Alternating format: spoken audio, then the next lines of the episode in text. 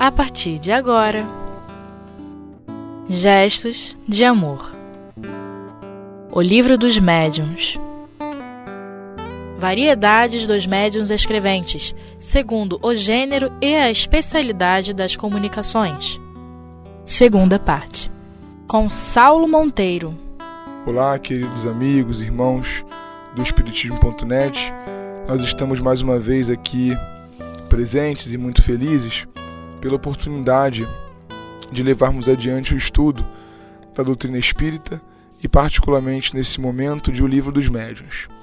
Nós estamos no capítulo 16, que trata da variedade dos médios escreventes, ou seja, da psicografia, e mais particularmente no item 193, em que Kardec vai estudar o gênero e a especialidade das comunicações, ou seja, a variedade né, dos médios escreventes, a, as distinções é, dos psicógrafos, segundo, é, sob o ponto de vista é, da especialidade das comunicações. Então vocês puderam acompanhar os médios versejadores, os poéticos, os positivos, os literários.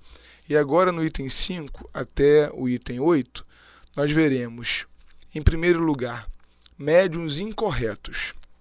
Kardec diz assim: podem obter coisas muito boas, pensamentos de uma moralidade irrepreensível, mas seu estilo é prolixo, incorreto, sobrecarregado de repetições e de termos impróprios.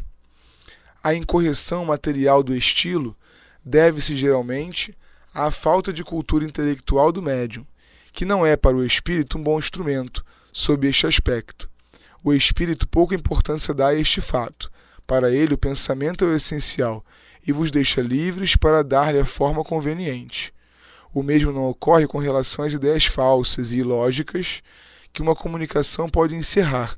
Elas são sempre um indício de informalidade do espírito que se manifesta.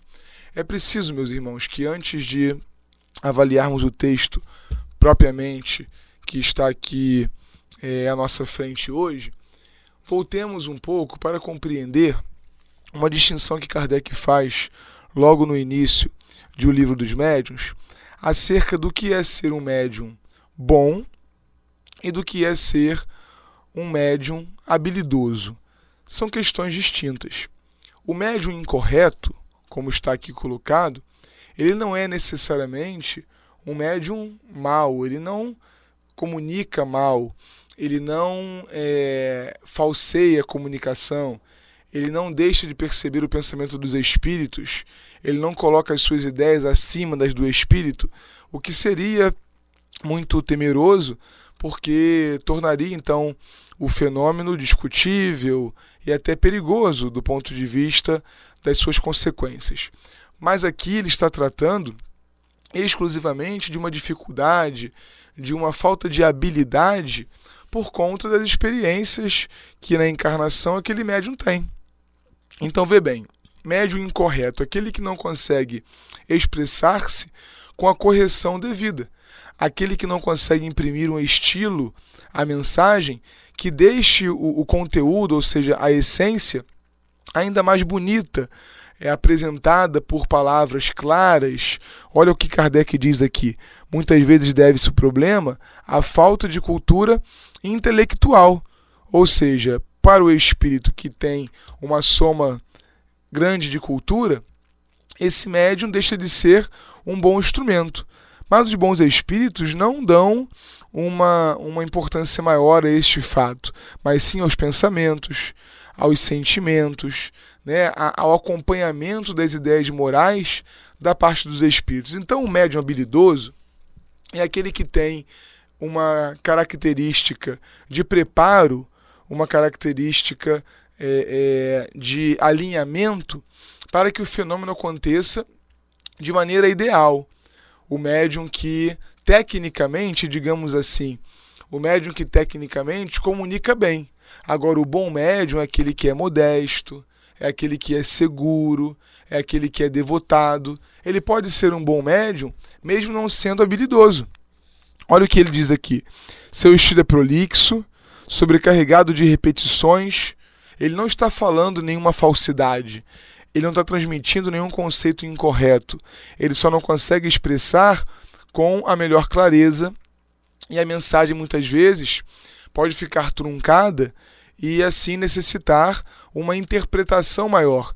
Né? Nós podemos usar um exemplo ao contrário deste problema, com a mediunidade de um Chico Xavier, onde Emmanuel, por exemplo, encontrava naquele espírito, apesar de naquela encarnação não ter frequentado é, bancos escolares por muito tempo, menos ainda um, um curso de nível superior, uma academia, Chico Xavier nunca a frequentou, mas aquele espírito tinha valores culturais que estavam aflorados por conta da grande leitura, da grande capacidade de estudo, e Emmanuel então encontrava naquele médium os termos adequados, de modo que frases curtas dizem muito na literatura de Emmanuel.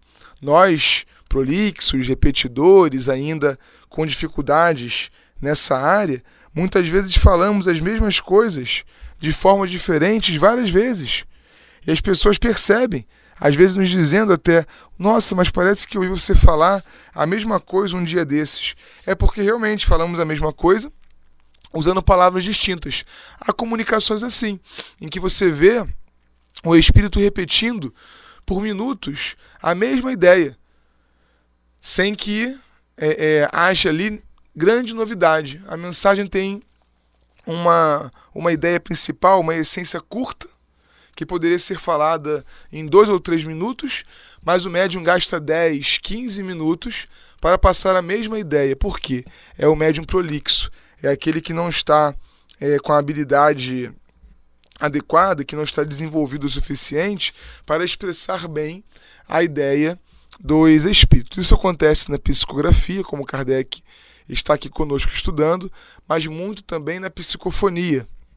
Os irmãos devem ter percebido já, com o estudo do livro dos médiuns, que boa parte das divisões que Kardec faz acerca da mediunidade escrevente, ela pode ser também aplicada hoje à mediunidade falante, que não é exatamente a mediunidade de incorporação. É bom que se faça aqui essa distinção. A mediunidade de incorporação, por mais que esse nome não seja o mais adequado, já que incorporar-se, ou seja, entrar em outro corpo já habitado por um espírito, ninguém pode, nenhum espírito consegue. Mas é, o que o professor Palhano Júnior, no Dicionário de Filosofia Espírita, propôs como psicopraxia, ou seja, o controle total do sistema nervoso central, é um outro fenômeno. Não é a psicofonia.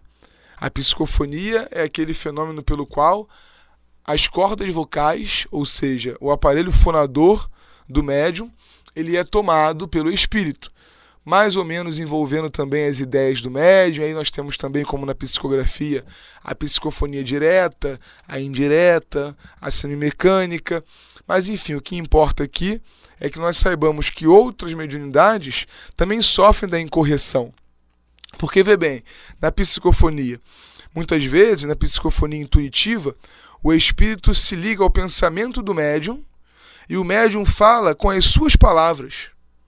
Se ele tem uma baixa cultura intelectual, se ele não tem uma grande leitura, se ele não é estudioso, então ele falará com palavras que nem sempre vão ser as mais adequadas ao espírito que está se pronunciando.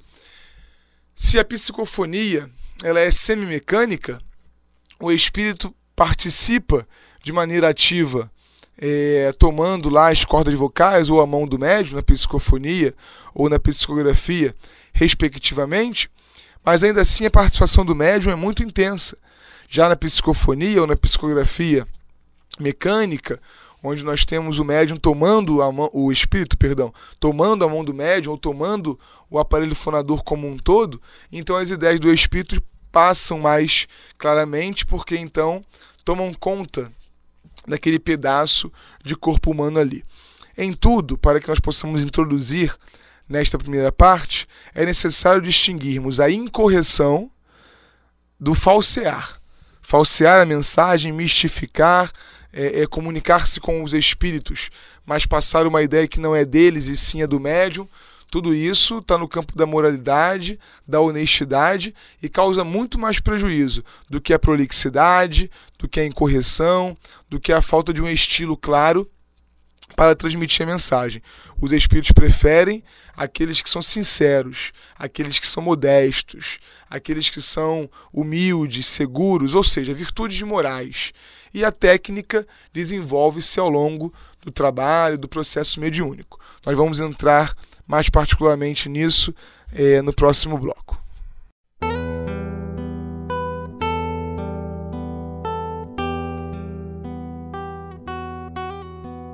Gestos de amor. O livro dos médiuns. Bom, meus irmãos, voltando aqui então, como dizíamos, estamos no capítulo 16 de O Livro dos Médiuns e, particularmente, no item 193, estudando os gêneros, né, as especialidades das comunicações dos médios escreventes.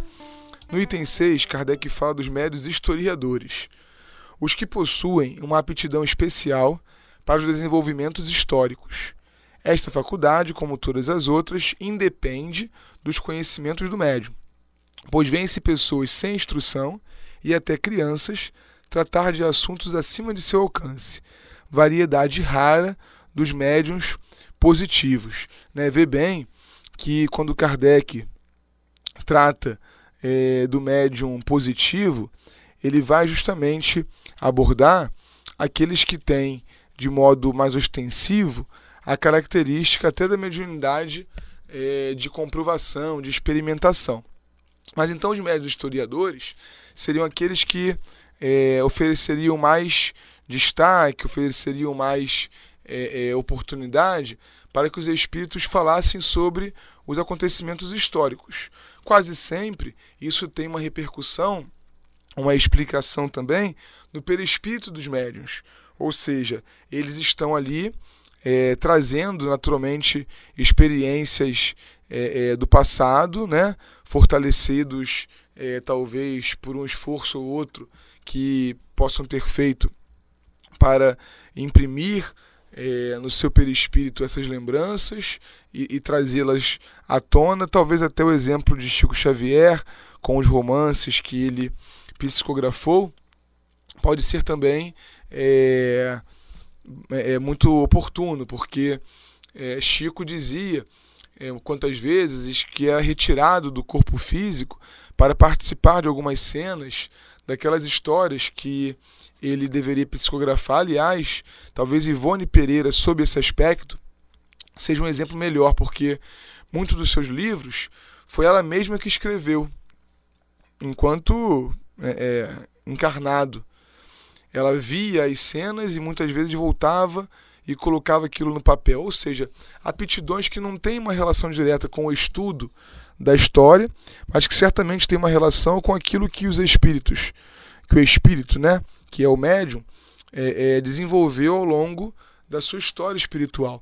Então é uma particularidade rara, como diz Kardec, mas que caracteriza os médiums é, que escrevem livros, por exemplo, psicografados. É importante que façamos a essa altura uma observação acerca da literatura espírita.